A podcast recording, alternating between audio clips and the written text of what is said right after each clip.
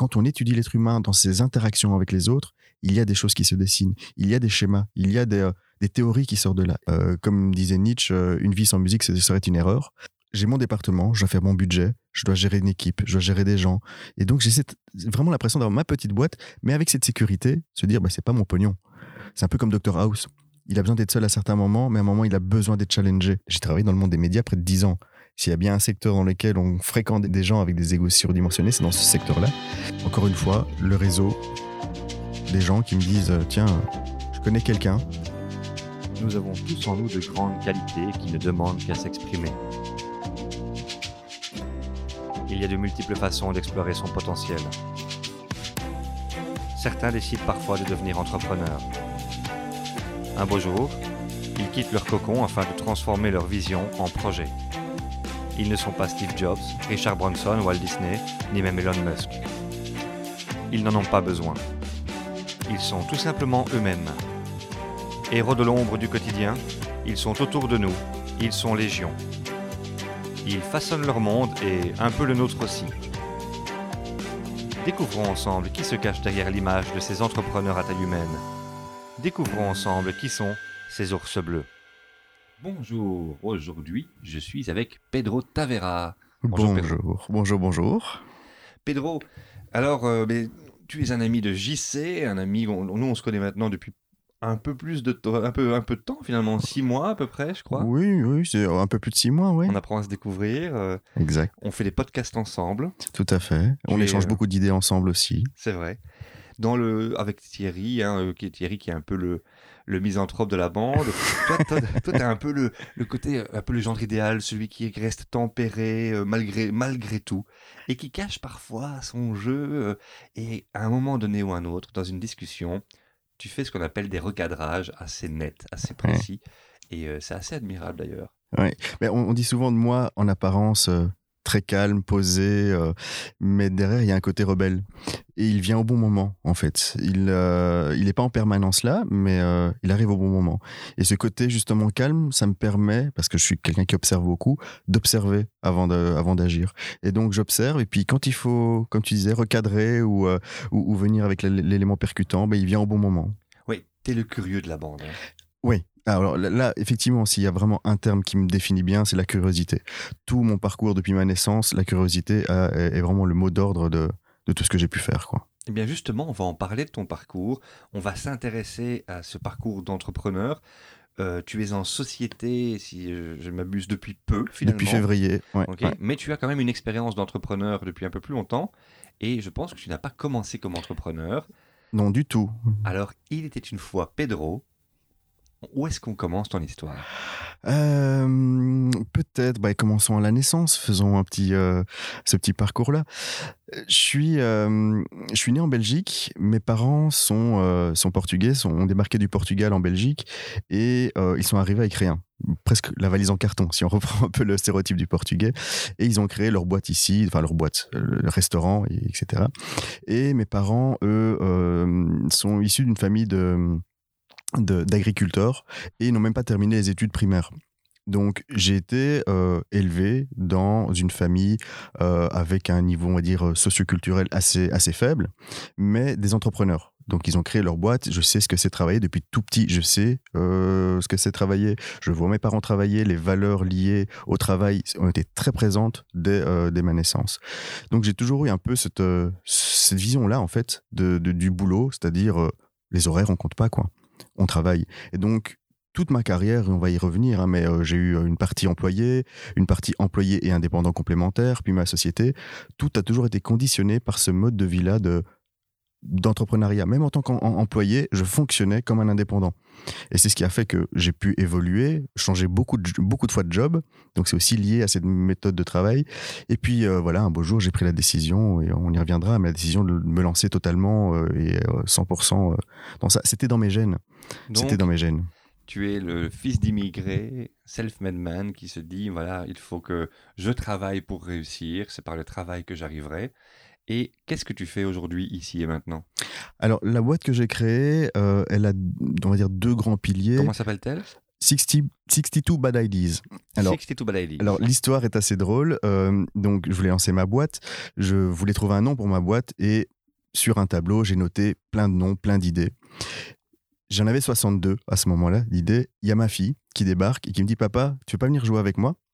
J'ai attends là je suis en train de réfléchir, il faut que je trouve absolument euh, un nom pour ma boîte. Elle me dit t'en as trouvé combien? 62. Elle dit ben voilà, t'as as trouvé 62 mauvaises idées si t'as toujours pas trouvé ton, euh, ton nom. Pourquoi tu l'appellerais pas 62 mauvaises idées et viens jouer avec moi? Je dis ok, voilà, écoutons l'enfant et allons-y quoi. Excellent et euh, c'est intéressant parce que bah, tu sais que tu n'es pas mon, mon, premier podcast, je, fais, je modélise le modèle d'entrepreneur et il y a une chose qui vient tout de suite dans ce que tu me dis, c'est les rapports à la famille. Mhm. Il y a deux types d'entrepreneurs. Il y a les entrepreneurs qui mettent leur boîte avant tout qui foncent dessus. Et il y a les entrepreneurs qui disent oui, mais la famille d'abord et l'entreprise après. Tu fais plutôt partie desquels? Alors, ça, c'est toujours la question, euh, fameuse question euh, séparation vie privée, vie professionnelle, etc. J'ai la chance de faire et d'avoir fait des métiers, des métiers passion. Et moi, les deux sont liés. Parce que quand ça va mal au boulot, ça va mal dans la famille. Quand ça va mal dans la famille, ça va mal au boulot. Et comme je suis dans les secteurs un peu créatifs, bah, ça fonctionne tout le temps. Et donc, les deux, pour moi, sont purement imbriqués. Et, euh, je n'arrive pas à séparer les deux. Alors, je vais, répéter, je vais dire autrement. Euh, est-ce que ton métier te demande de t'éloigner longtemps ou souvent de ta famille? Oui, par moment, oui. Euh, jusqu'à présent, ça n'avait jamais posé de problème parce que j'ai toujours fonctionné comme ça, jusqu'à ce que mes enfants grandissent un peu. Alors, ma femme râle souvent là-dessus parce qu'elle me dit Ouais, ça fait des années que tu m'écoutes pas en disant que tu n'es pas assez présent, mais une fois que mes enfants le disent, je change un peu ma manière de fonctionner. Donc là, maintenant, ma, plus grande fille a 7 ans, elle commence à me le dire. Elle me, elle me, à me dire Ouais, voilà, il y a des moments où tu pas là. On ne te voit pas beaucoup à certains moments, ça fait une semaine, tu pas là. Et elle me le dit même Tu pas là physiquement, mais quelquefois, tu pas là intellectuellement pour nous ouais, aussi. Tu es à la maison, mais tu es encore dans tes voilà. soucis, etc. Et là, c'est la puissance d'un enfant de 7 ans qui te dit ça, qui, qui me, moi, me, me pose pas mal de questions sur mon, ma relation avec ça. Trouver des réponses? C'est difficile parce que je suis dans cette phase où. Euh, je suis dans cette phase où, évidemment, j'essaie de, de, consacrer beaucoup de temps à mes enfants, mais il y a ce côté passion, ce côté émotion où tu as une idée, tu as envie de la mettre tout de suite en place, tu as, envie de, envie de tester quelque chose. Et, et donc, j'ai dû encore aujourd'hui beaucoup de mal à concilier les deux. Les deux sont tellement imbriqués. Alors, quelquefois, ce que j'essaye de faire, surtout quand c'est des choses assez créatives, c'est d'impliquer mes enfants et donc, euh, des fois, je, leur explique ce que je fais. Et voilà, je suis confronté à euh, un client à ce problème-là. Je vais essayer de trouver des solutions. Euh, qu'est-ce que tu en penses? Et le fait de d'en parler avec mes enfants, c'est créer un lien avec mes enfants, créer des moments avec mes enfants. Mais en même temps, moi, ça me permet d'avoir un, binôme à qui échanger des idées. Et simplement le fait de, d'en parler à mes enfants, ben, ça me permet de, voilà, d'avoir des choses assez simples. Alors ça, ça s'appelle le modèle Peter Brook. Peter Brook, hein, donc le célèbre metteur en scène, qui, après, lorsqu'il terminait une création, faisait venir des enfants pour sa première ou sa générale. Et euh, s'il riait, c'était OK. S'il riait pas ou s'il ne réagissait pas, c'était pas OK, il retravaillait. Ouais, ben voilà. Modèle Peter Brook. Donc de temps en temps, j'applique mes enfants. C'est une manière de, de, concilier les deux.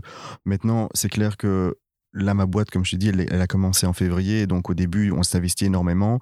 Maintenant, ça fait un peu plus de six mois. Donc je, je commence à tirer quelques bilans et effectivement, essayer de consacrer des moments où je suis à 100% avec mes enfants, avec ma famille, pour moi, ça devient de plus en plus important. Oui, on, parle aussi de la règle des 80-20. Tu vas avoir 20% euh, de tes clients qui vont te rapporter 80% de bénéfices, mais tu vas avoir aussi euh, 20% euh, de tes clients qui vont t'amener 80% d'emmerde. Voilà. Il faut pouvoir faire le tri. Exactement. Donc là, je suis dans cette phase comme tout entrepreneur hein, qui, qui, qui, a vraiment les mains dedans. C'est qu'à un moment, il faut, il faut réussir à trouver cette balance entre les deux. Tu peux avoir euh, le luxe de refuser maintenant des missions Alors, pour le moment, j'ai ce luxe-là. J'ai ce luxe-là de pouvoir refuser parce qu'il y a 24 heures dans, dans, une journée et que, voilà, il y a, et comme je t'ai dit, quand, quand ma fille a, a, tiré la sonnette d'alarme, je me suis dit, il faut, il faut commencer à refuser. Au début, j'acceptais tout et je me retrouvais 7 jours sur 7, 18 heures sur 24 à bosser. Euh, voilà, c'est le début. Il y a toujours une petite peur de. Au début, une petite peur, te dire ok, je me lance, j'ai pas de pognon, il faut que je mette un peu d'argent de côté, donc je vais tout accepter parce que je ne sais pas comment sera le, les lendemains. Et donc effectivement, il y a eu cette phase-là. Maintenant, c'est vrai que j'ai cette sécurité, me dire ben voilà, maintenant je vais pouvoir lever le pied et, euh, et me consacrer à des choses un peu plus importantes et même identifier qu'est-ce qui est important pour moi aussi. Mais justement, alors qu'est-ce que tu fais en général comme, travail créatif C'est quoi ta mission exactement? Alors, c'est assez diversifié. Hum, je suis à la fois designer et consultant en créativité, en innovation. Donc, quand un client est face à une problématique et qui veut créer un produit ou un service innovant ou, euh, assez impactant, euh, il fait appel à moi pour l'aider à générer des idées. Générer des idées, mais également transformer une idée en projet. Donc j'interviens dans cette phase de conceptualisation d'un projet, mais je suis également designer. Donc dans la réalisation en tant que telle, je peux intervenir également. Donc mettre en créer une application mobile, un site web, etc. J'interviens aussi à certains moments. Là où je prends plus mon pied, c'est dans cette phase de recherche et d'exploration. Mais quelquefois, j'ai besoin de remettre les mains dedans aussi, et donc d'aller créer une application également. Et tu tu fais, tu es ce qu'on appelle un, UX designer UX designer, si c'est le, terme aujourd'hui, euh, c'est UX designer, même s'il euh, il y a tellement de définitions à ce terme-là que des fois j'ai du mal à m'y retrouver dans certaines définitions. Moi, moi, je me suis dit juste, je fais la part des choses entre UX designer et designer. Le designer, c'est quelqu'un qui va rechercher à un moment donné, en tout cas, une certaine forme d'esthétique. Euh, L'UX designer, c'est quelqu'un qui va prendre les retours des utilisateurs pour à un moment donné garder l'utilisateur, même si c'est moins esthétique, même si c'est moins. Voilà, c'est comme ça que moi je me suis défini le truc et ça me va. Mais c'est une bonne définition, c'est ça. Toi, tu es plus vraiment, vraiment branché sur l'utilisateur ou sur le design pur? Non, sur l'utilisateur. Sur l'utilisateur, et, c'est ce qui a drivé euh, tous mes choix de, de, de, carrière, d'études, etc. C'est essayer de comprendre l'être humain et comment on peut apporter quelque chose à cet être humain. Ben justement, euh, venons-en un peu à ce qui t'a amené à, à devenir ce UX designer et euh, ce consultant, ce conseiller euh, finalement en, choix de design, en choix aussi, euh, pas que de design, en choix d'innovation. Oui. Donc en choix de nouvelles technologies, en choix de, de nouvelles... en tout cas de, nouveaux produits, de nouveaux services. Qu'est-ce qui t'a amené à ça? T'as fait quoi comme, comme étude pour arriver à ça? Alors, parcours assez, assez atypique et, et ce n'est que assez récemment que, que j'ai commencé, à, on va dire, à, connecter les points entre eux, comme on dit. Euh, j'ai fait des études de photographie, art visuel et photographie, à un moment donné. et j'ai fait ça au début des années 2000, au moment où les appareils photo numériques arrivaient, où il n'y avait aucun avenir pour ce métier. C'est pas ça qui m'a drivé. J'avais envie, j'avais cette passion du, de l'art visuel. Et donc, fait ça où? À l'INRACI, à Bruxelles. fait l'INRACI. C'est, incroyable le nombre de personnes que, que j'interview qui a fait l'INRACI. Ah c'est dingue. C'est toujours parce que la personne voulait faire la photo et ça lui convenait. Mais c'est pas un métier d'avenir, c'est des métiers de passion. Et donc, euh, je voulais explorer ce, ce, territoire-là. Après mes études de, de photo euh, qui semblaient totalement euh, inutiles auprès de mon entourage, j'ai fait des, des études inutiles et compliquées cette fois-ci. J'ai fait mes candidatures en philosophie. Ce qu'on appelait les candidatures à l'époque, ce qui est maintenant le, bac. à l'UCL Non, à l'ULB. Toujours à Bruxelles. je suis né à Bruxelles, j'ai toujours vécu à Bruxelles jusqu'à il y a trois ans. Et euh, après mes candidatures en philosophie, euh, j'ai exploré l'anthropologie, donc un master en anthropologie. Encore une fois, l'être humain est extrêmement présent. Et encore une fois, ces études n'ont aucun but derrière. C'était par passion. Est-ce que ça veut dire aussi que, comme tu que tu avais du temps, que tes parents ont, ont, des moyens suffisants que pour te dire, bah, vas-y, fais, mon fils, euh, fais tes études, explore? Alors, j'ai fait les études contre l'avis de mes parents. Mes parents, ils ont trimé quand ils sont arrivés ici. Donc, pour, euh, pour eux, l'objectif, c'était pas euh, que je devienne indépendant ou autre, mais un boulot de salarié avec la sécurité. Ils voulaient pas que je vive ce qu'ils ont vécu, c'est-à-dire des moments de galère d'entrepreneur. Donc, ils m'ont toujours poussé à, à, à, faire des études qui, comptabilité ou genre de choses j'ai un problème avec l'autorité, donc à mon avis peut-être opposition à mes parents. Euh, euh, j'ai fait des études qui ne leur plaisaient pas du tout. D'accord. Pas du tout. Et donc c'est vraiment c'est la passion qui m'a qui m'a drivé. Effectivement, j'avais le confort de euh, des parents où je n'ai manqué de rien financièrement. ils ont bossé, mais malgré ça, pendant mes études, j'aurais pu très bien faire mes études sans avoir un job d'étudiant. Dès le départ, j'ai eu un job d'étudiant j'avais besoin de cette indépendance par rapport à mes parents aussi et de me dire, ben, ce que je fais, je le dois à moi-même aussi. Et tu faisais quoi comme, comme boulot étudiant? Euh, De travailler dans les restos, euh, genre de choses. Quoi. Tu de la plonge, du service en salle Du service en salle surtout, euh, des petites choses comme ça. Des restaurants portugais? Non, non du tout. Des restaurants italiens, euh, genre de choses. Mais c'est vrai qu'en été, j'allais dans tu le. Tu passer pour un italien aussi. Hein. Oui, voilà, méditerranéen. Et en, été, je bossais dans, dans, dans, dans, le restaurant de mes parents, quoi. Donc aussi. D'accord. Donc tu es, un élève euh, plutôt brillant Non. Alors là, moi, je, au niveau des points, je me contente du minimum. En gros, les points, je m'en je, m'en foutais totalement des points. C'est pas dans la compète. Je suis pas du tout dans la compète. C'est j'ai envie de tirer quelque chose pour moi. J'apprends une fois que j'ai euh, j'ai emmagasiné ce que je voulais ou j'ai retenu ce que je voulais. C'est suffisant. Les points, oui, il faut passer son année, je fais ce qu'il faut faire. Mais je ne cherchais pas la compétition, je ne cherchais pas à être le meilleur. T'as pas l'air d'être le meilleur, t'as pas l'air d'être non plus le, le mec qui cherche les embrouilles. Euh, Non, t'as non. t'as l'air d'être le gars quand même de- plutôt tranquille. Oui. Ok. En apparence. Curieux et tranquille. Quoi. En, en- en apparence, en- parce que ça cache derrière, enfin surtout à l'intérieur, euh, des feux d'artifice en permanence. Ouais. idées, il y en a beaucoup, des remises en question, il y en a beaucoup, des questionnements, il y en a tu te beaucoup. sentais comme un- pas ado, mais après être ado. Entre, ça, ça va m'intéresser parce que je pense que le choix de, l'anthropologie n'est pas neutre. Tu finis ta deuxième candide philo et euh, tu te sens comment à ce moment-là? Tu- Comment tu vis ta vie? Euh, le, le Pedro de cet âge-là, il est comment dans sa vie? Alors, très excité, la vie universitaire, j'adorais. J'adorais parce que c'était euh, l'explosion d'idées, l'explosion de, de, de, concepts. Et, donc, ce côté intellectuel, et, là, tu peux retrouver un lien avec mes parents qui n'ont pas été baignés là-dedans. J'adorais, j'adorais ça. J'adorais ça. Oui, tout à fait pas connu ça en fait. Non, je n'ai jamais connu. Alors, je, je l'ai dû apprendre par moi-même. Je suis autodidacte dans beaucoup, beaucoup de domaines. Et j'ai toujours dû apprendre par moi-même sur beaucoup de choses. Et donc là, il y avait, euh, il y avait cette excitation de dire, je comprends des choses compliquées. Et à la fois, il faut beaucoup assimiler parfois de de d'infos. Tu dois Oui. assimiler beaucoup de choses. Parfois, c'est parfois bête et méchant aussi en- à l'uniforme. On, on nous, Et ça, j'avais du mal. Ouais. J'avais beaucoup de mal avec ça. Le, le par cœur, j'ai toujours eu du mal. On- on- on- tous ceux qui me connaissent savent que ils me disent souvent que j'ai une mémoire de merde. Je, je, je, je- je retiens peu de choses. En fait, j'ai une mémoire très sélective. Je retiens beaucoup de choses, mais je sélectionne ce que je retiens. Ce que tu as envie finalement. ce que j'ai envie. Et puis surtout, je, je- je fonctionne beaucoup à l'intuition. En fait, tout ça nourrit mon intuition. Et je sais que c'est quelque part dans mon inconscient et j'irai le chercher à un bon moment. Et donc, c'est pour ça que j'ai du mal avec du par cœur- par cœur où il faut restituer parce que ça, ça ne rentre pas dans mon inconscient. Par contre, les connexions entre les choses, oui. Et puis tu fais anthropologie. Et puis je fais anthropologie parce que à l'UNIF, pendant mes cours de philo, euh, j'avais des cours d'anthropologie et je me suis dit, waouh, quoi, l'être humain est bien plus passionnant que je le pensais.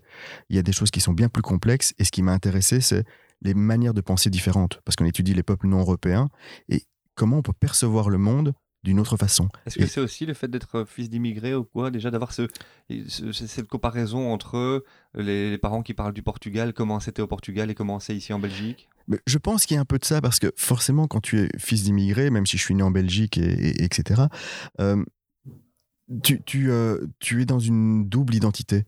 Tu as l'identité belge, j'ai fait mes études en Belgique, j'ai la culture belge, mais en même temps, je suis pas 100% belge parce que quand j'en parle avec, avec d'autres Belges, ben, j'ai des touches de la, de la culture portugaise. Mais quand je vais au Portugal, ben, j'ai cette touche de- du belge. Donc, oui, je pense que ça, ça a joué, même si je l'ai pas, l'ai pas réfléchi dans ce sens. Mais cette richesse de dire il y a moyen de voir le monde différemment sur plusieurs perspectives, forcément, j'étais baigné dedans. Ok. Et là, tu fais anthropologie. Et puis, euh, qu'est-ce qui se passe? Qu'est-ce qui t'a marqué à ce moment-là, dans ce parcours-là? Qu'est-ce qui te... Qu'est-ce qui a vraiment été révélateur pour toi? Révélateur dans, l'anthropologie, c'est de se dire que l'être humain, dans sa complexité, mais une fois qu'il est euh, en communauté, il y, a des, schémas, il y a des choses qui se dessinent, euh, qui fait que tu comprends mieux le, mion- le monde et l'être humain. Et ça, c'est quelque chose qui m'a passionné de me dire, mais quand on étudie l'être humain dans ses interactions avec les autres, il y a des choses qui se dessinent, il y a des schémas, il y a des, euh, théories qui sortent de là. Et donc, donner du sens, justement, à tout ça, est quelque chose d'a- d'assez important pour moi. Contrairement au psy, l'anthropologue, lui, il, ne prend pas l'individu, mais il prend justement le- les groupes, les masses, les peuples. c'est les, les groupes et les relations entre les groupes et les relations entre les individus.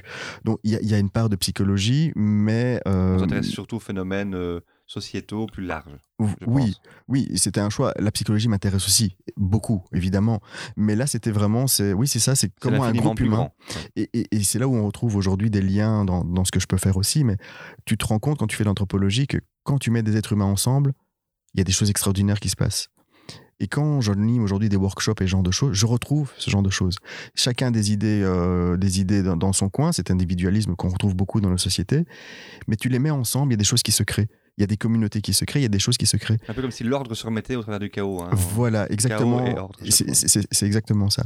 Et euh, ça, évidemment, ça, ça a apporté un. Aujourd'hui, la- l'anthropologie, même la philosophie, m'a donné un regard différent sur certaines choses. Quand je rentre dans une entreprise, quand je commence dans une entreprise, je suis comme un anthropologue. J'ai mon carnet, je note quels sont les, euh, les liens entre les personnes, qu'est-ce qui se crée, à midi, qui mange ensemble, et pourquoi ça influence certains projets. Et donc, je travaille avec ce regard-là aussi, aussi aujourd'hui. Et voilà, donc tu fais ces études d'anthropologue. Tu sors de là, qu'est- qu'est-ce que tu vas faire après?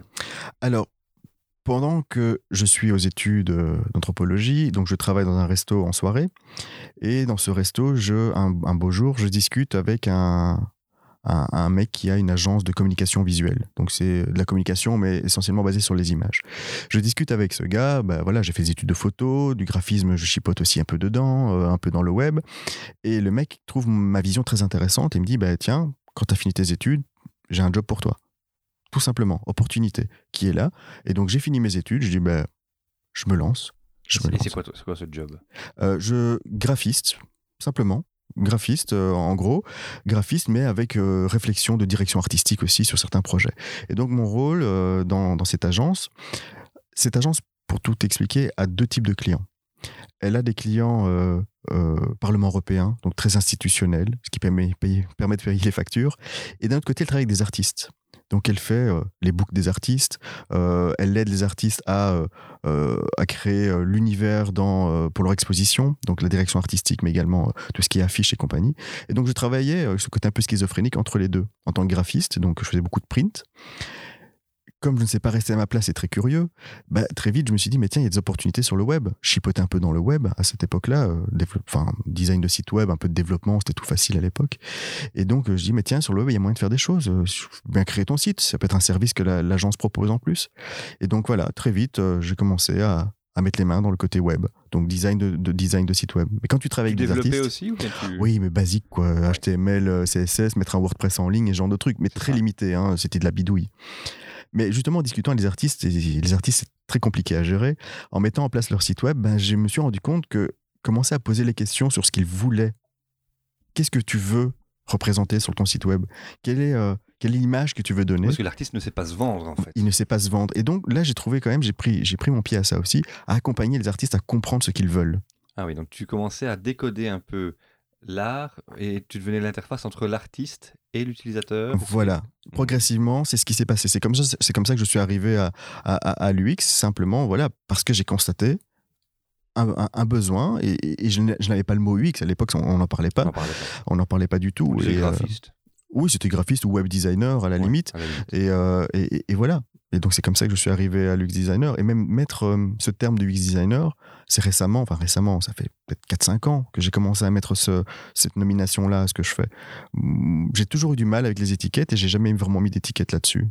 Mmh, moi, j'ai des, des, employeurs qui me, qui me qualifient de UX researcher. je ne m'occupe pas de la partie design, mais vraiment de la partie euh, euh, idéation, la partie surtout même définition et surtout avant la partie d'empathie. Ouais, mais c'est ça qui est. Donc, j'ai commencé, si on, si on regarde tout le flow du design, j'ai commencé par le bout de la chaîne, c'est-à-dire la création graphique, pour maintenant progressivement revenir vers, venir vers le côté recherche.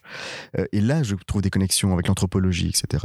Et donc, moi, j'ai pris par l'autre bout. Je suis arrivé par le, côté esthétique, dans un premier temps, pour arriver au, côté euh, structure, qu'est-ce qui intéresse l'être humain, le besoin, etc. C'est marrant, je pense qu'on a un profil quand même assez similaire dans notre travail. Moi, je travaille beaucoup de change management, donc j'accompagne des groupes je, décode également comment fonctionnent ces groupes euh, pour les amener vers l'acceptation du changement et surtout le confort dans le mmh changement.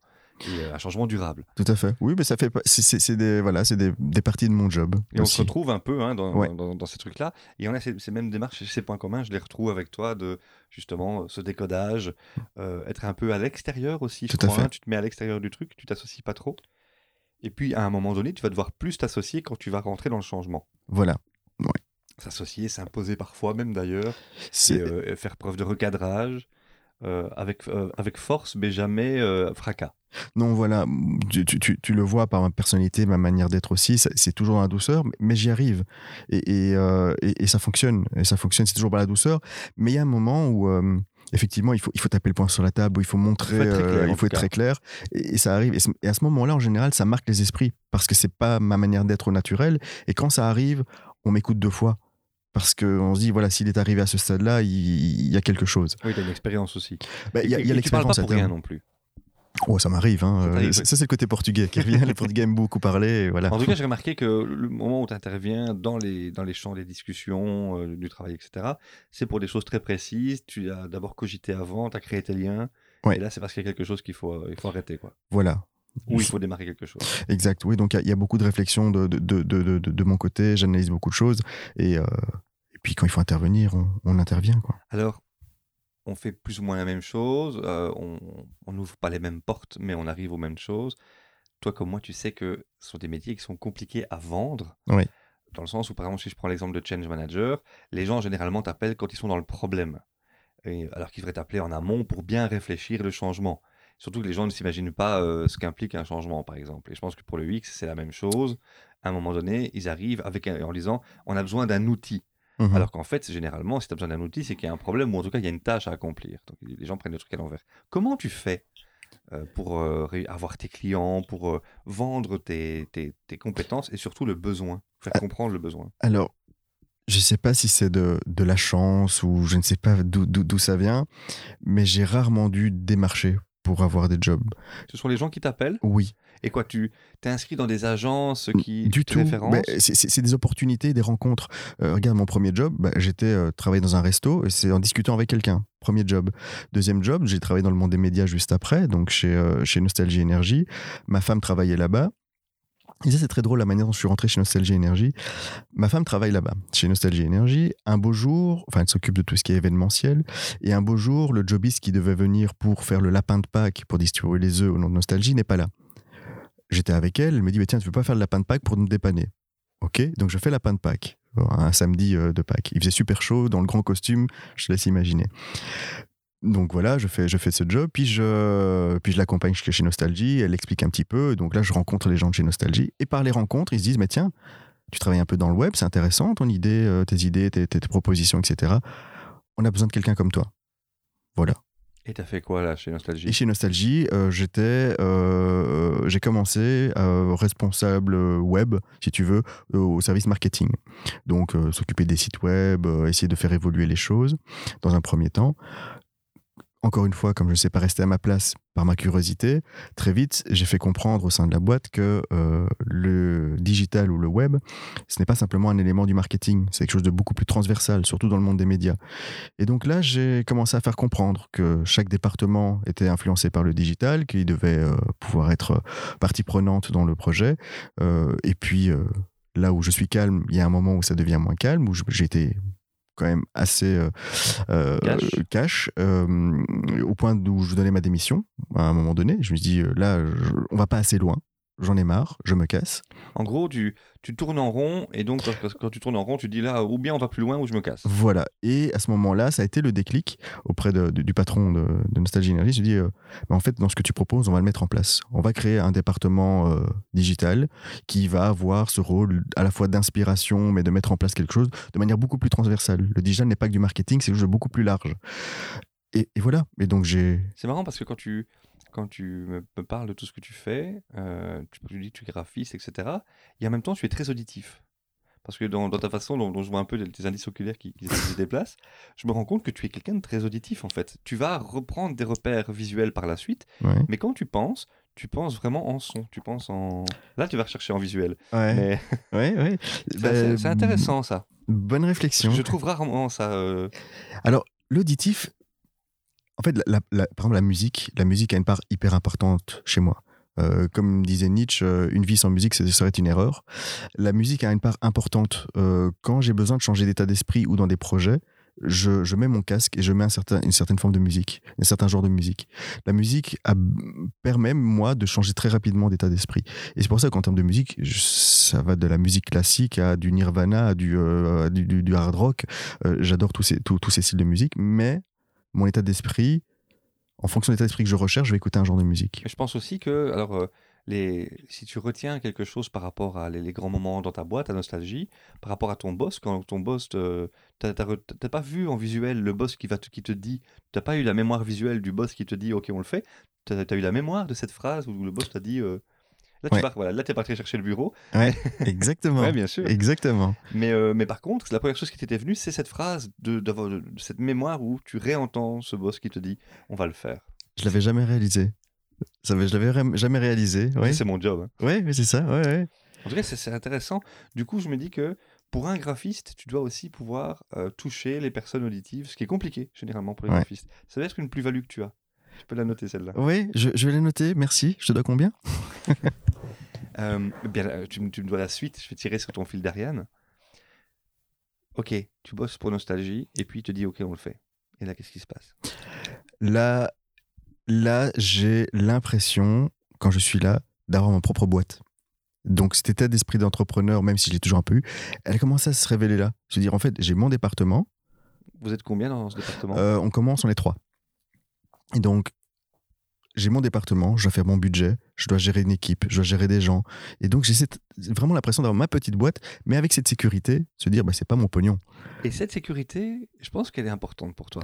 Alors, elle est importante, oui, elle est importante au début. Au début, elle a toujours été là, et je pense que ça, c'est dû aussi à ce petit discours, et là, le côté auditif qui est là, euh, ce petit discours de mes parents qui me disaient, oui, euh, travaille bien pour avoir un bon métier, euh, comme ça, tu vas être relax, etc. Donc, ils ont beaucoup joué sur la sécurité. C'est un élément extrêmement important de, de la part de mes parents, même si j'ai toujours lutté contre ces valeurs-là, mais j'y revenais, j'y revenais. Et donc, toute ma carrière en tant qu'employé, ça a été une bataille entre cette volonté et cette, euh, ce, ce- ce sentiment d'être, euh, de vouloir faire les choses par moi-même et moi-même créer ma boîte et ce côté de sécurité. C'est pour ça que j'ai pris beaucoup de temps euh, à, à me lancer entièrement. En tout cas, là, c'était parfait.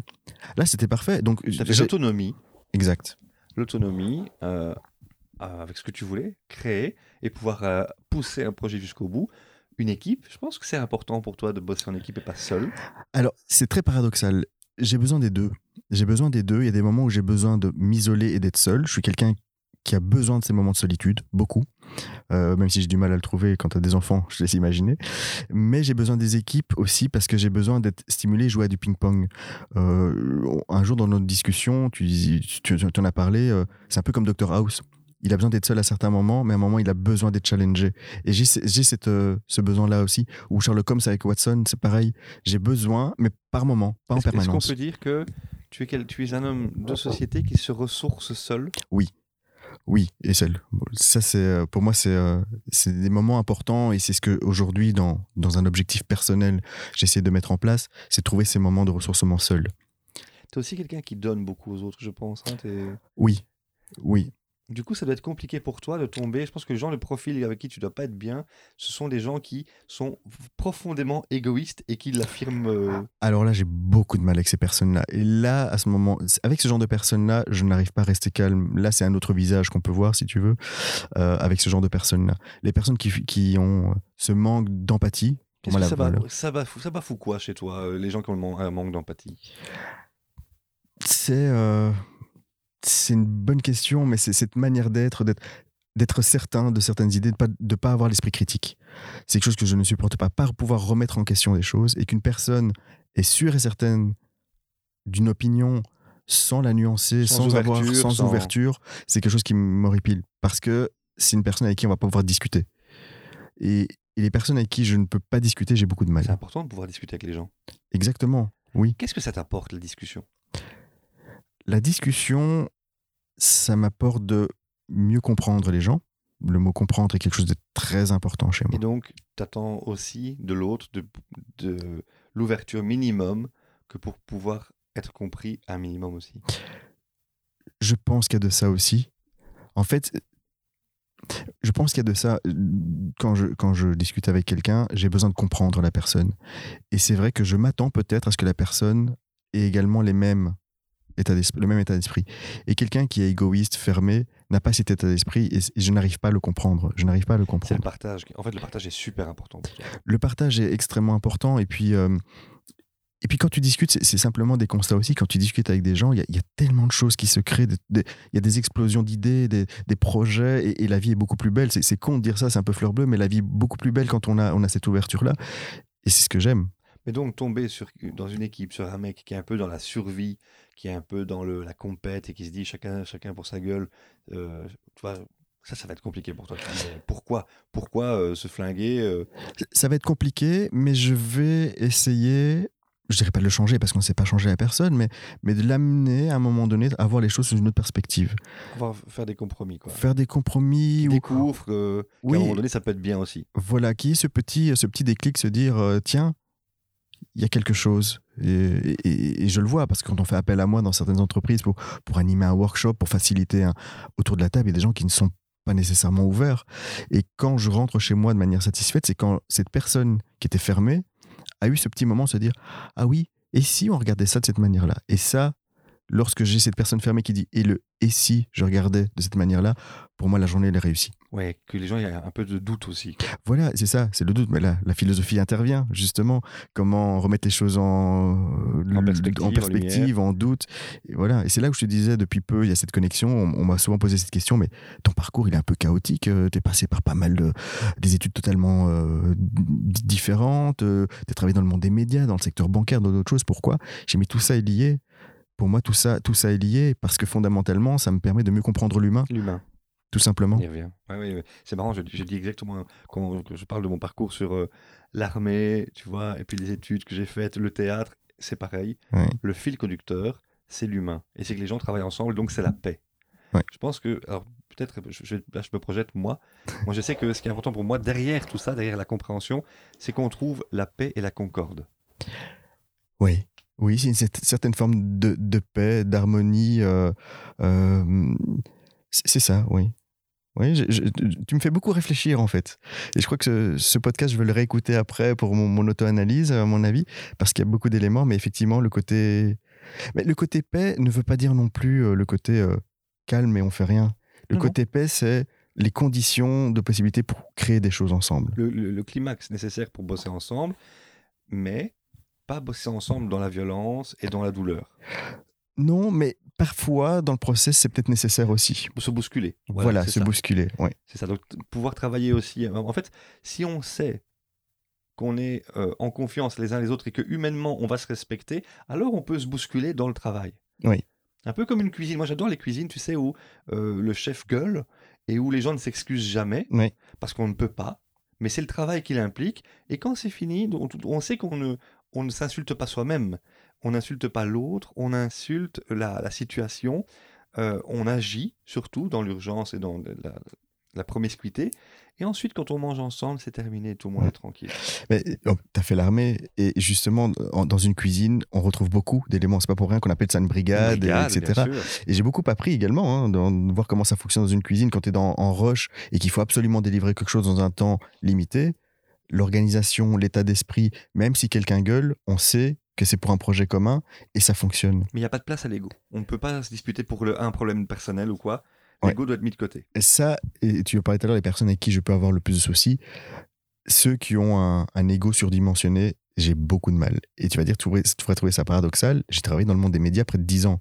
S'il y a bien un secteur dans lequel on fréquente des gens avec des, gens avec des égos surdimensionnés, c'est dans ce secteur-là. Mais justement, ce qui, moi, encore une fois, ma curiosité qui me drive, ben, j'avais besoin de connaître la bête de l'intérieur. Et donc, j'ai besoin de sortir très régulièrement de ma zone de confort et d'aller justement quelque part où, euh, où je ne suis pas à l'aise nécessairement. Mais je vais apprendre quelque ce qui nous chose. effraie nous attire. Voilà, mais là où je vais apprendre quelque chose. J'ai besoin. Pourquoi je n'aime, pourquoi je n'apprécie pas être quelqu'un avec un, émo- un ego surdimensionné?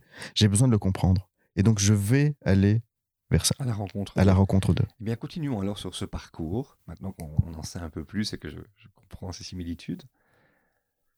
Tu bosses chez Nostalgie, là tu as ton service, et pourtant tu ne vas pas y rester. Qu'est-ce qui se passe?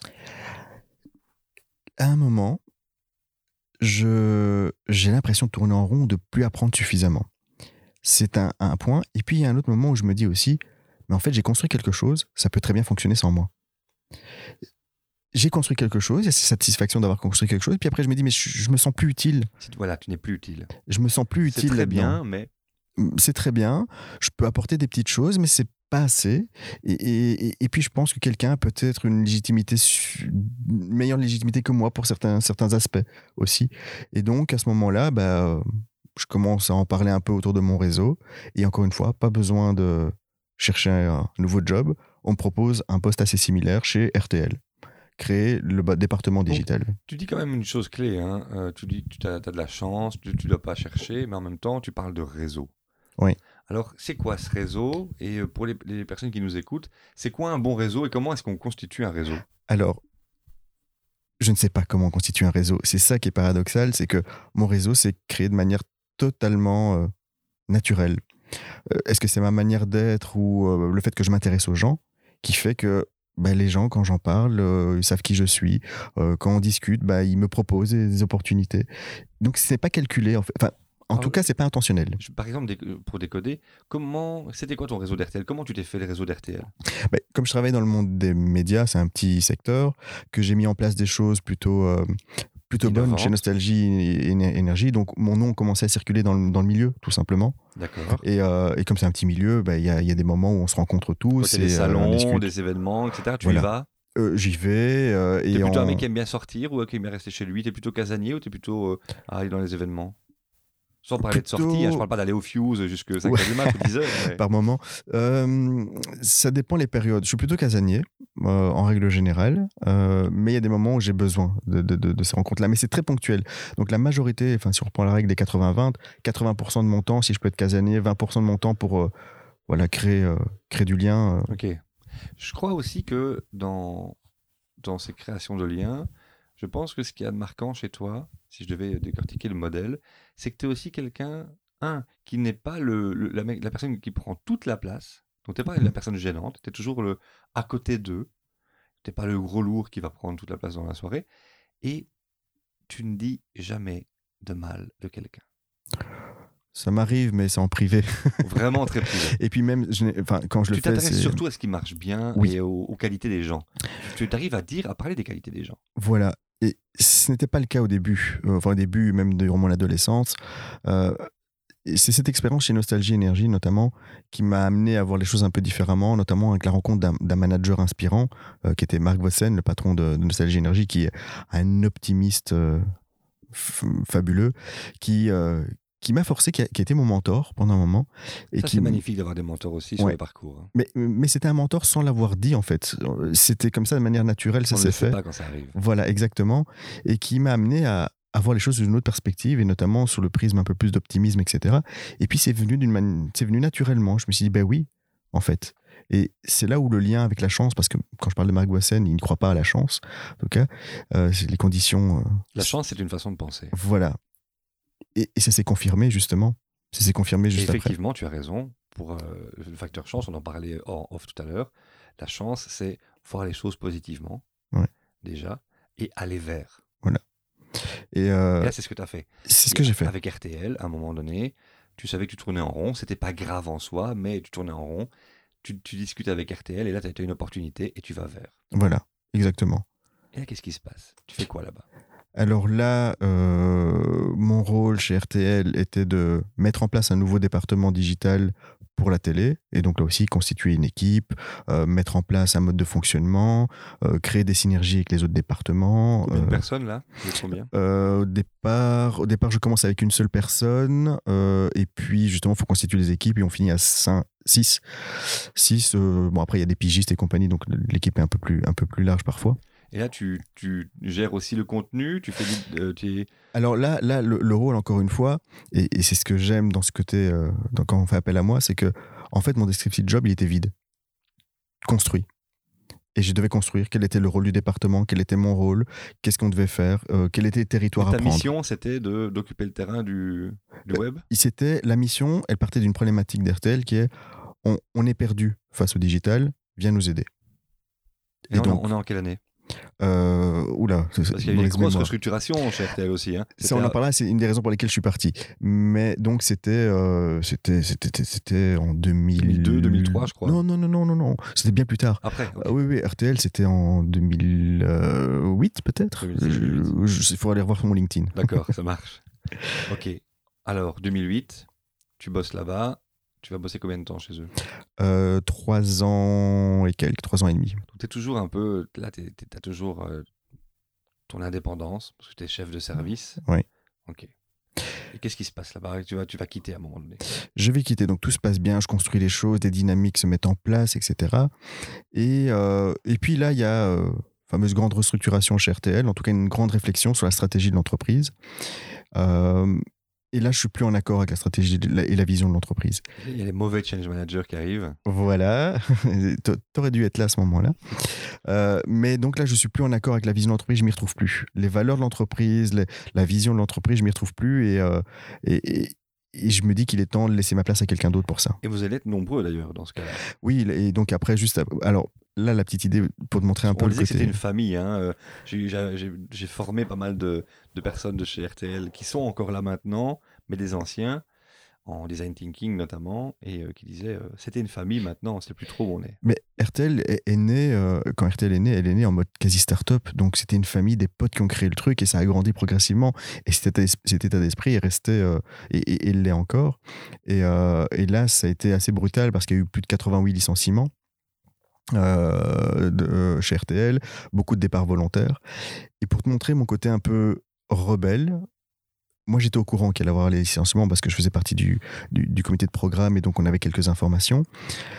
J'aurais très bien pu attendre officiellement le plan de licenciement pour donner Toucher ma le- démission, pour toucher le cash. toucher le cash.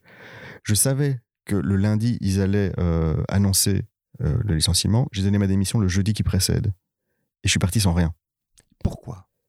Je voulais, Pourquoi tu fais ça? Je ne sais- à ce moment-là, je voulais marquer le fait que j'étais plus d'accord avec, euh, avec la stratégie de l'entreprise, la vision de l'entreprise. Si profiter, ça aurait été consentir Oui, j'avais cette impression-là de ne pas euh, d'être euh, d'être faux, d'être faux, Vis-à-vis de toi-même en tout cas, au moins. vis-à-vis de moi-même et, même par rapport au discours que j'ai toujours tenu euh, par rapport aux autres.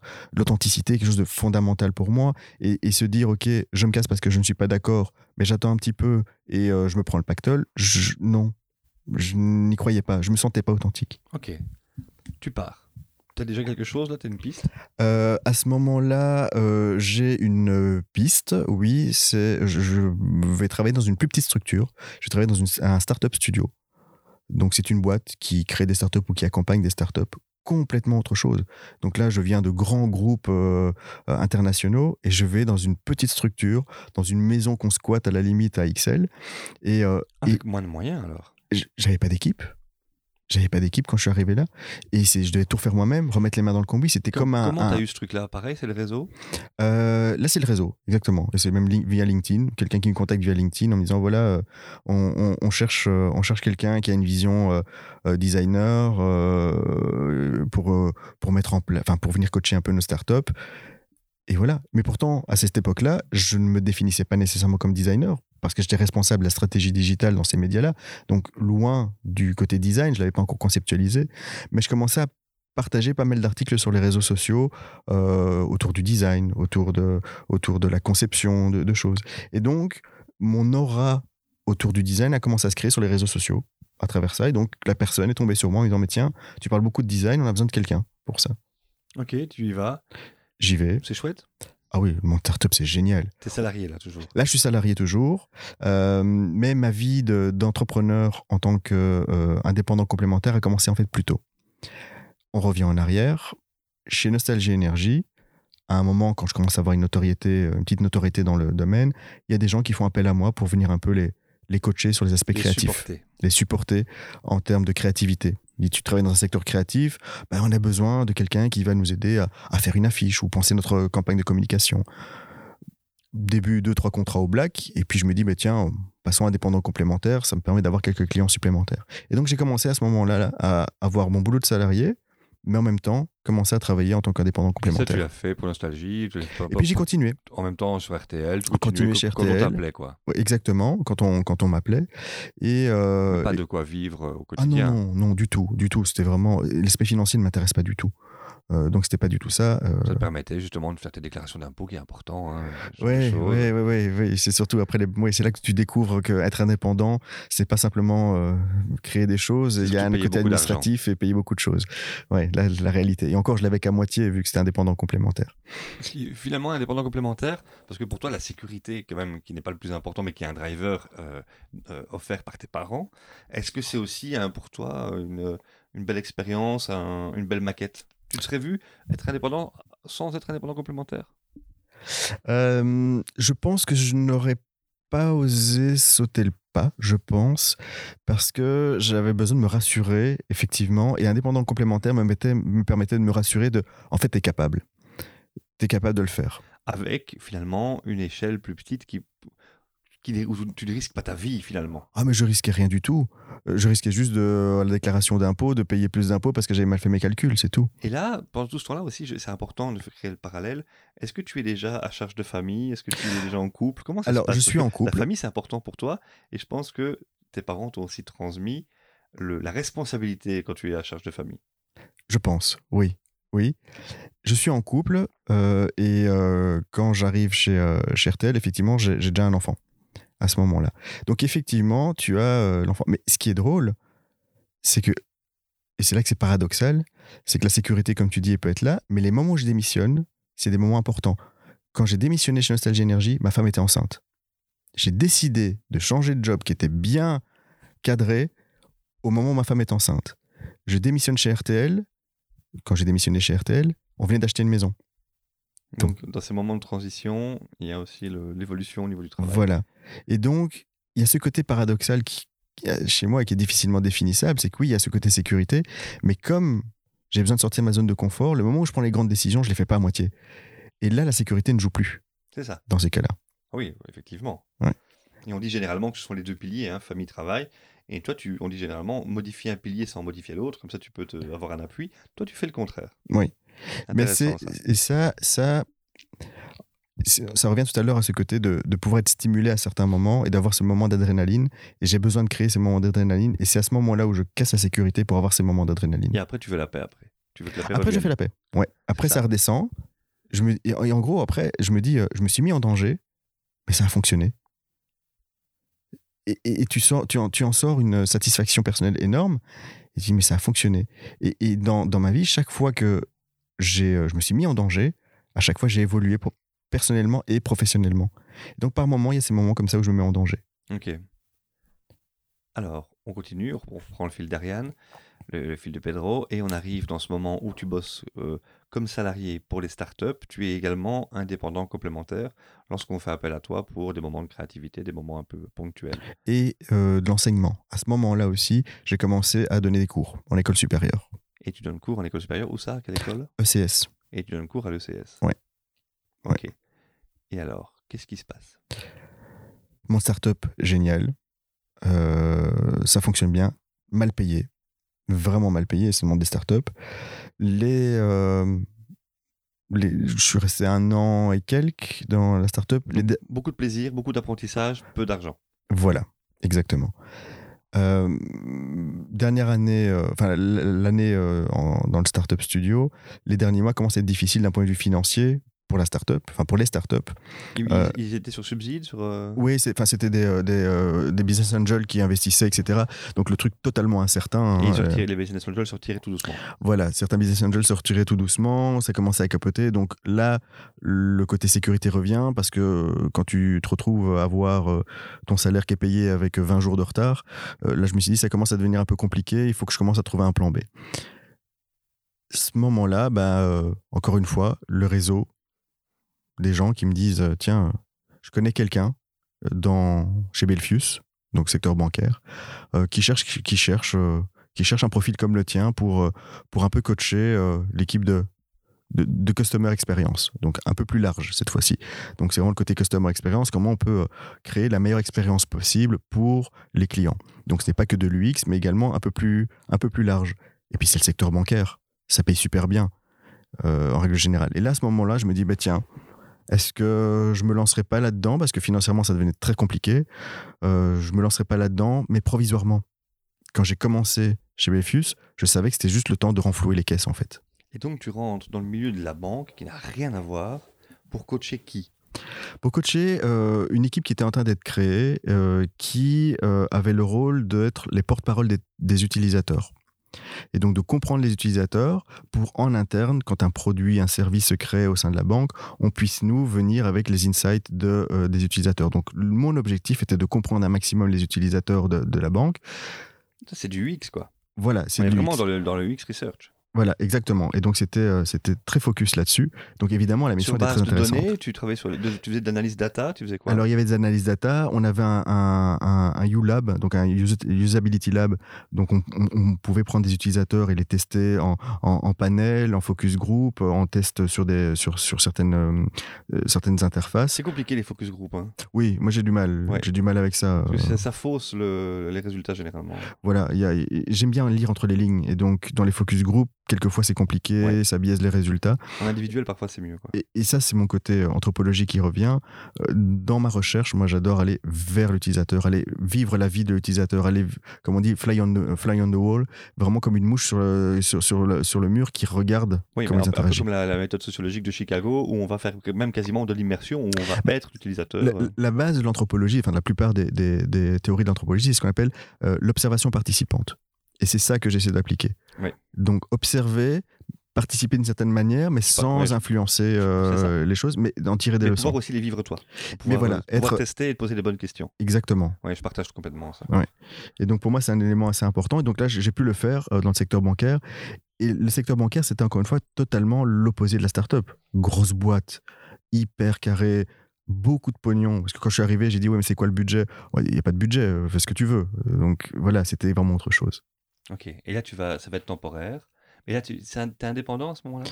Indépendant complet. Non, non, je suis toujours euh, salarié chez eux. Et je me suis dit à ce Ils moment-là, comme ils salarié. m'engagent. Ouais. Ok. Et là, en tant qu'indépendant complémentaire, bah, j'ai de plus en plus de petites missions. Et donc là, ça commence à me qui titiller. tes clients dans les petites missions, tout ça, à ce moment-là?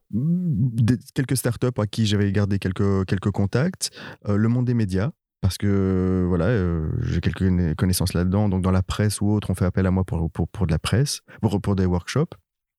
Donc voilà, le, le- le réseau, quoi. Toujours tes réseaux. Et t'as pas de site web, t'as rien, tu. Que dalle. Que dalle. Ok. D'accord. Et à ce moment-là, arrivons maintenant un peu, on voit un peu tous les jobs. Quel est le déclencheur qui va te faire te dire maintenant, je me lance full indépendant? Full indépendant, c'est en novembre, fin novembre. J'ai mon bilan de fin d'année chez Belfius. Ouais. Donc on fait le bilan de fin d'année. Et c'est également le moment où on fixe les objectifs de 2000, euh, 2020, euh, donc à l'époque. Et en sortant de là, j'ai un bilan hyper positif. Et je me sens mal. Parce que je me dis, j'ai pas fait grand chose, j'ai pas eu l'impression d'avoir fait grand chose.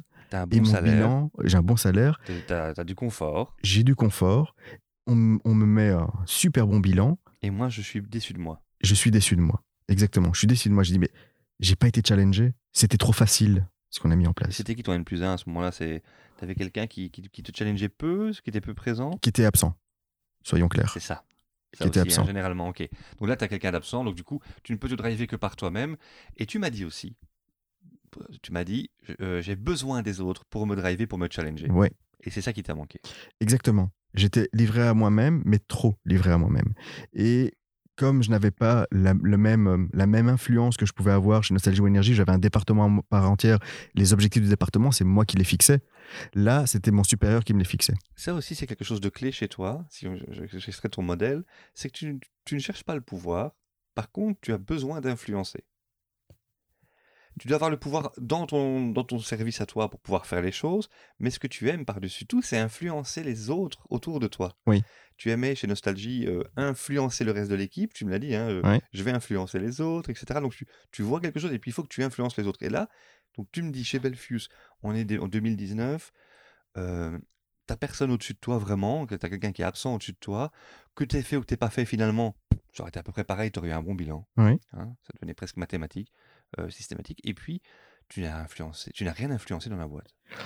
Pas trop. Pas, pas assez. Pas assez. Pas, assez- pas- Pas comme assez à mon goût, pas comme je voulais, euh, effectivement. Et donc là, là, là, je me sentais mal. Et puis, euh, on se fixe les objectifs 2020. Je vois les objectifs 2020 et je bande pas. Tu vas te faire chier. Je me dis, euh, il faut être... Non. Mais t'as un, mais, mais t'as un salaire, etc. Donc là, la sécurité, elle n'entre pas en ligne de compte. Ah non, du tout. Ah non, du tout. Euh, Pas là, là, c'était. euh, Et puis, euh, c'est Belfius, euh, même au niveau des horaires, c'est c'est le secteur bancaire. hein. Et en plus, tu as déjà testé les. Tu as plein d'autres missions à côté où tu te dis. Hmm, Voilà. Et donc là, ça me titille. Et donc, à un moment, je me pose et je me dis, mais j'ai quand même le cul entre deux chaises depuis un moment. Ça veut dire qu'il y a des missions que tu as dû refuser à cause de Belfius Oui, oui, oui, tout Ah, à fait. Ça aussi. Ouais. Tu as eu des frustrations. Voilà, j'ai eu des frustrations et j'avais le cul entre deux chaises et je me posais beaucoup de questions. Et puis, en début décembre, workshop, ici même, à la Big Stash. Et euh, on- donc, euh, Thierry fait appel Je à moi. passé d'ailleurs. Où tu es vu. passé, exactement. Thierry passe et, euh, et donc là, on- je, je suis, euh, euh, je veux dire, agitateur d'idées dans ce Facilitateur, workshop, facilitateur. Et, et- et là, je prends mon pied, je dis, mais putain, si ça pouvait être mon job, Tout le temps. tout le temps. Et là, ça commence à titiller, à me titiller, et puis je me dis, euh, arrête de réfléchir. Tu le sens depuis des années, tu te caches la vérité, tu as le cul entre deux chaises depuis un moment, il y a la sécurité, oublie ça, fonce. Tu as aussi à ce moment-là, ton- tu m'as dit un truc quand même qui est important, c'est pas neutre. Tu as ton frère qui lui est comptable.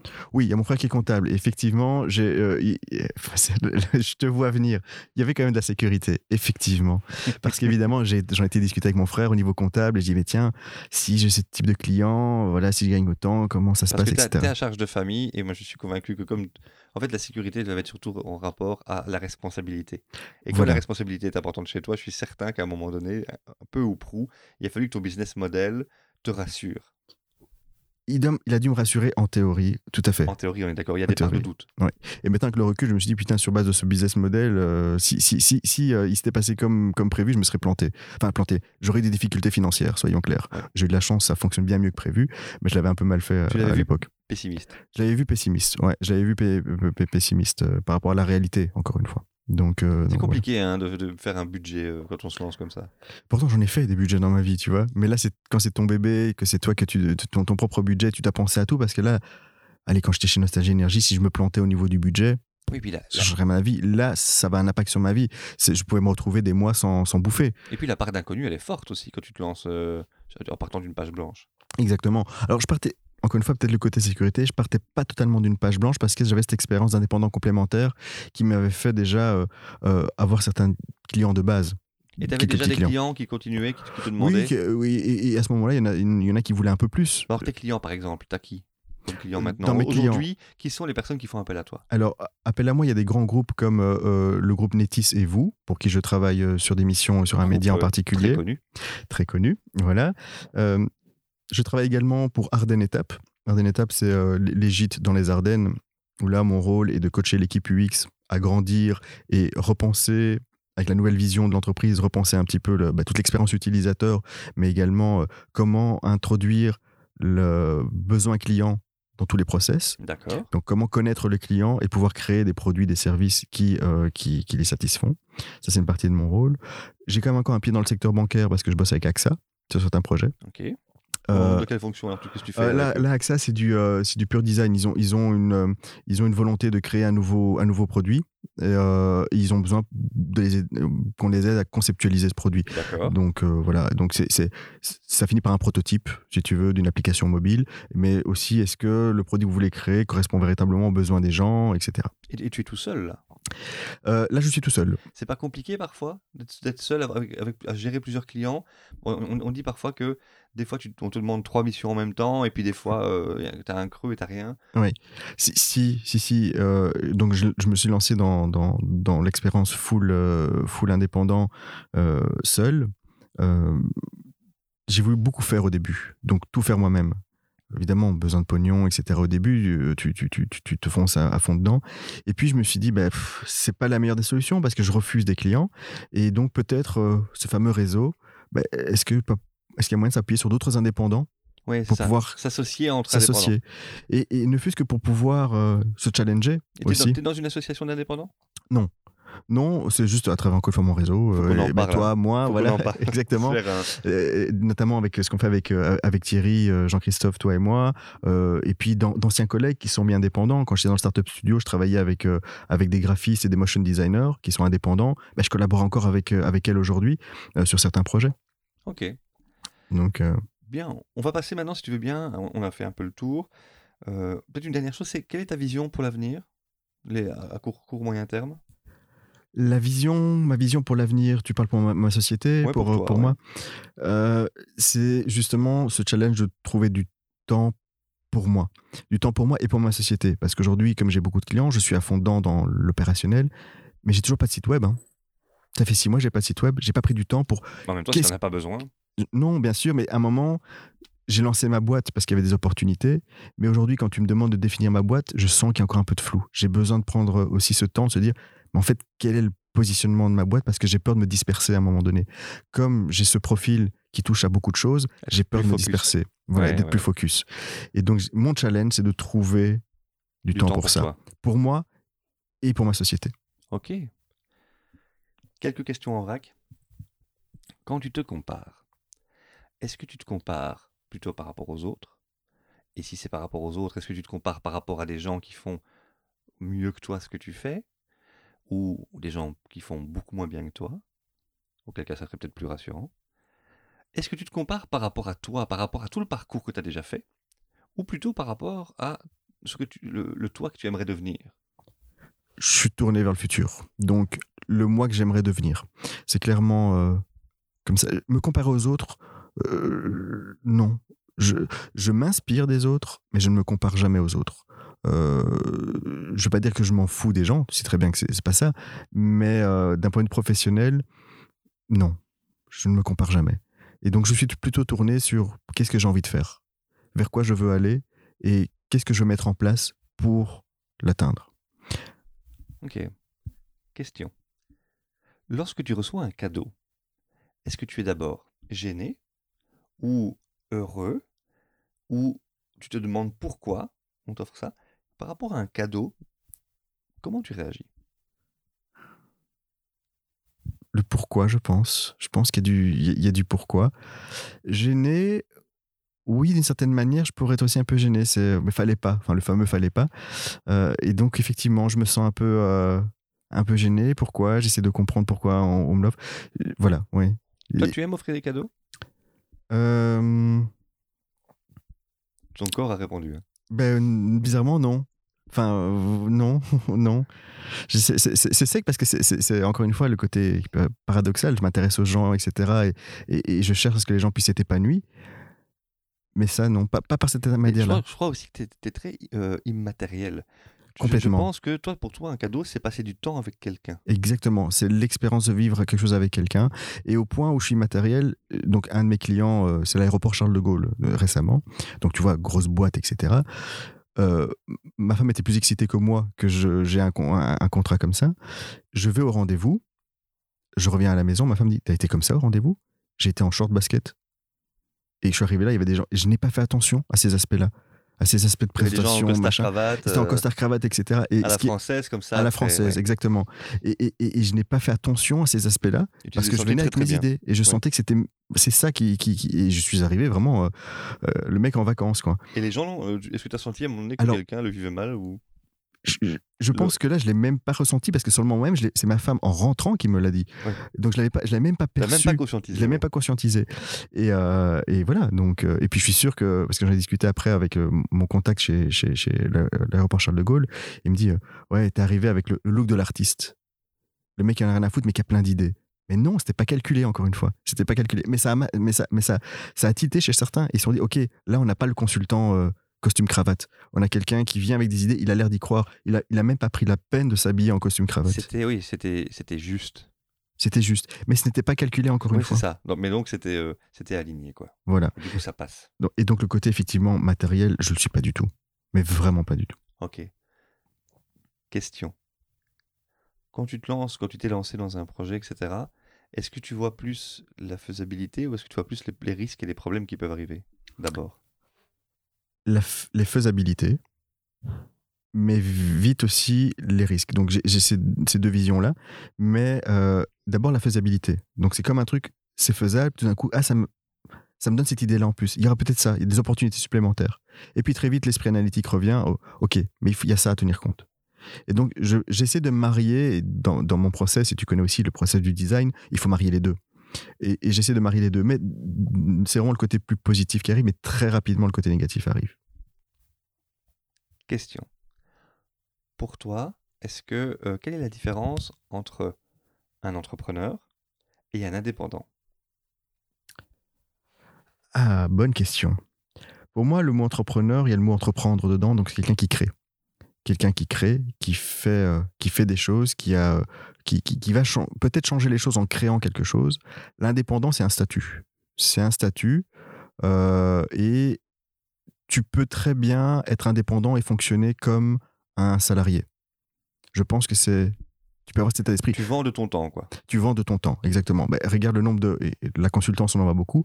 Des consultants bah, qui sont chez le, euh, chez, le, chez, le client et qui font du, 7, euh, du, du, 9h, 17h. Pour moi, il est indépendant. Oui, il a le statut d'indépendant, mais il n'est pas entrepreneur. Voilà. L'entrepreneur, c'est la personne qui va venir avec une idée à un moment donné et créer quelque chose. Toi, donc, tu te sens plus entrepreneur Alors, euh, j'ai la volonté d'accentuer mon côté entrepreneur. En fait, chez Belfius, t'étais un peu un indépendant salarié, quoi. Oui. Le Oui. mec qui donnait de son temps, mais euh, à un moment donné. euh, J'ai toujours vu de cette manière-là. Toujours vu de cette manière-là. C'est pour ça que j'ai toujours eu facile à pouvoir démissionner ou autre, comme tu peux arrêter n'importe quelle mission. Mais ce qui me manque maintenant, et c'est ce que j'ai d'en prendre le temps pour moi, c'est justement, c'est pour arrêter d'être indépendant qui aujourd'hui, je vends de mon temps, mais de créer quelque chose, d'entreprendre quelque chose pour ma société en créant cette société. Ok. On arrive à la fin. Et comme à chaque fois lors de la fin de ces podcasts, je te donne la parole pour pouvoir t'adresser directement à- aux personnes qui nous écoutent et qui peut-être se posent des questions sur leur avenir, comment faire, comment l'aborder, euh, quel truc retirer de notre invité aujourd'hui. Donc tu as ce moment où tu peux leur dire, voilà, si vous avez un doute, si vous vous posez une question, quel conseil tu voudrais donner? Le conseil, c'est de pas se poser trop de questions. Si tu veux te lancer, c'est comme avoir un enfant. Si tu réfléchis à avoir un enfant, tu n'en fais pas. Parce que tu n'as que des, éléments négatifs. Ça va coûter cher, je ne vais pas dormir, etc. C'est la même chose pour créer une société. Si, tu réfléchis trop, tu te lances pas. Parce qu'il y a beaucoup d'inconnus. Et, euh, et donc, à un moment, tu mets ça de côté et tu y vas. Et aux plus jeunes, vous n'avez rien à perdre. Je donne, comme je disais, je donne cours. Il y a des jeunes qui ont 20, 25 ans et qui doutent. J'ai envie de lancer ma boîte, j'ai une idée. Je dis, mais qu'est-ce que tu as à perdre? Qu'est-ce que tu as à perdre? Et donc, arrête de réfléchir dans ces cas-là. Fonce. Arrête de réfléchir et fonce, c'est le mot de la fin. Et si tu nous écoutes en voiture, ne fonce pas trop vite. Merci Pedro. Merci, Steve. Nous arrivons au terme de ce podcast. J'espère que cette rencontre vous aura plu. N'hésitez pas à liker, partager, indiquer vos commentaires. Et vous pouvez toujours nous joindre sur info.l'oursbleu.be. À bientôt.